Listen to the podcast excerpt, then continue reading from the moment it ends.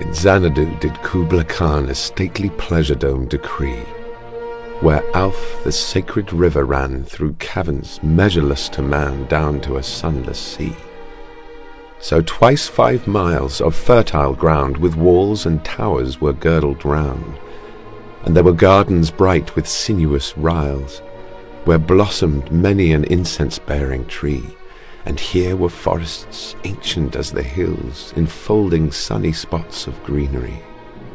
But oh, that deep romantic chasm which slanted down the green hill athwart the cedarn cover, a savage place, as holy and enchanted as e'er beneath a waning moon was haunted by woman wailing for her demon lover.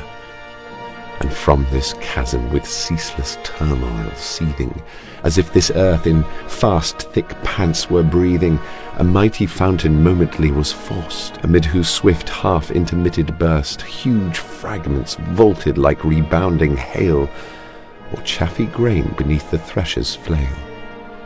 And mid these dancing rocks at once and ever it flung up momently the sacred river, five miles meandering with a mazy motion.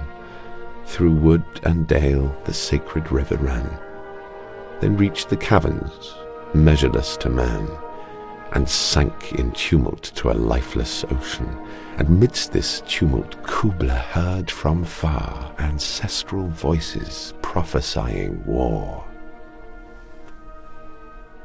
The shadow of the dome of pleasure floated midway on the waves, where was heard the mingled measure from the fountain and the caves. It was a miracle of rare device, a sunny pleasure dome with caves of ice. A damsel with a dulcimer in a vision once I saw. It was an Abyssinian maid, and on her dulcimer she played, singing of Mount Abora. Could I revive within me her symphony and song?